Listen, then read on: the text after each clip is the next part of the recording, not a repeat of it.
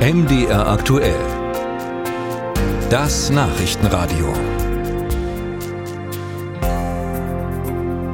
In Kiew hat sich ja schon viel Politprominenz aus aller Welt die Klinke in die Hand gegeben. Jetzt ist auch Christian Lindner, Bundesfinanzminister und Vizekanzler, zum ersten Mal seit Kriegsbeginn in der Ukraine zu Gast.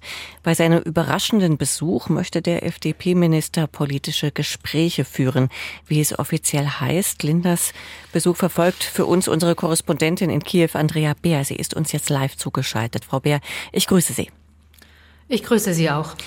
Was stand denn bisher auf der Agenda bei Lindners Besuch in der Ukraine?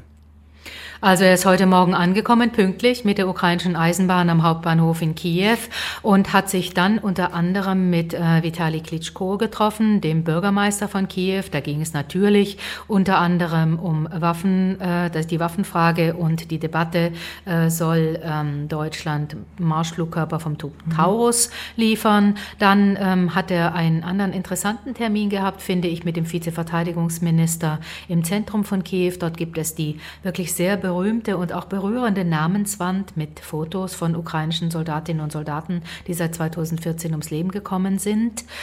In dem Angriffskrieg, dem russischen, dort hat er Blumen niedergelegt und hat sich auch sonst umgeschaut. Es gibt russisches Kriegsgerät dort, das hat er sich angeschaut. Das ist schon, wenn man noch nie da war, beeindruckend. Auch Gespräche mit dem ukrainischen Finanzminister Matschenko sollen ja geplant sein in Kiew. Neben allem menschlichen Leid hat der Krieg ja auch die Staatsfinanzen ruiniert. Kommt Lindner denn mit konkreten Hilfsangeboten? Weiß man da was drüber? Also Zahlen sind im Moment nicht bekannt. Äh, wir werden mal schauen, was wir heute Nachmittag noch so erfahren von ihm. Es ist auch noch eine Pressekonferenz geplant, aber er hat tatsächlich gesagt, ich möchte, abgesehen von dem, was Sie jetzt auch eben erwähnt haben, ich möchte gerne schauen, was kann denn mein Ministerium noch zusätzlich irgendwie helfen oder unterstützen. Und er meinte, konkret möchte er sprechen, wie kann man mehr ausländische Direktinvestitionen noch an Land ziehen oder wie kann man die Verwaltung unterstützen in Fragen des Finanzmarkts, wie kann äh, der Staat Staat sich verhalten bei Staatsbeteiligungen in Unternehmen oder kooperieren beim Zoll. Das klingt jetzt alles vielleicht ein bisschen technisch, aber all diese Sachen sind natürlich auch wichtig, generieren unter Umständen Geld. Und man darf ja auch nicht vergessen, die Ukraine ist EU-Beitrittskandidat und muss auch Reformen machen. Wie schätzen Sie es ein? Welches Zeichen will Lindner selbst mit diesem Besuch in der Ukraine setzen?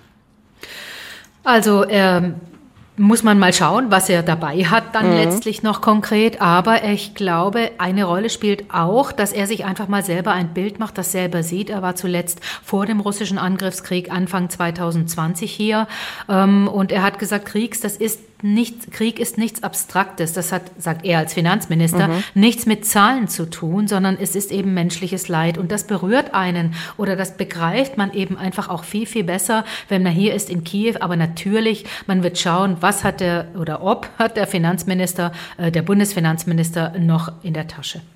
Bleibt die Frage, wie kommt sein Besuch denn vor Ort an? Also Bundesfinanzminister Lindner hat gesagt, Zitat, die Ukraine darf diesen Krieg nicht verlieren. Auf der anderen Seite gibt es in Deutschland ja zähe Diskussionen darüber, ob die Taurus-Marschflugkörper und anderes Gerät an die Ukraine geliefert werden sollen oder nicht. Wie kommt Lindners Besuch da in der Ukraine an? Natürlich wird er in gewisser Weise bearbeitet werden und er wird als Botschafter sicherlich wahrgenommen werden, als politischer Partner, als Regierungsmitglied.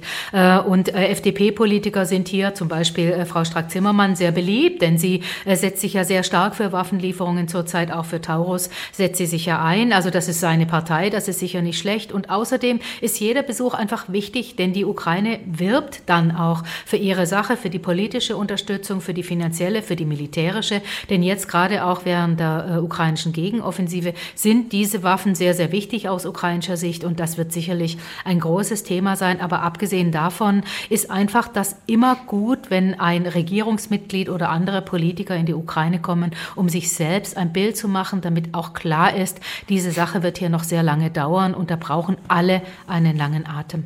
Vielen Dank für diese Informationen und Einschätzungen an unsere Korrespondentin Andrea Bär in Kiew.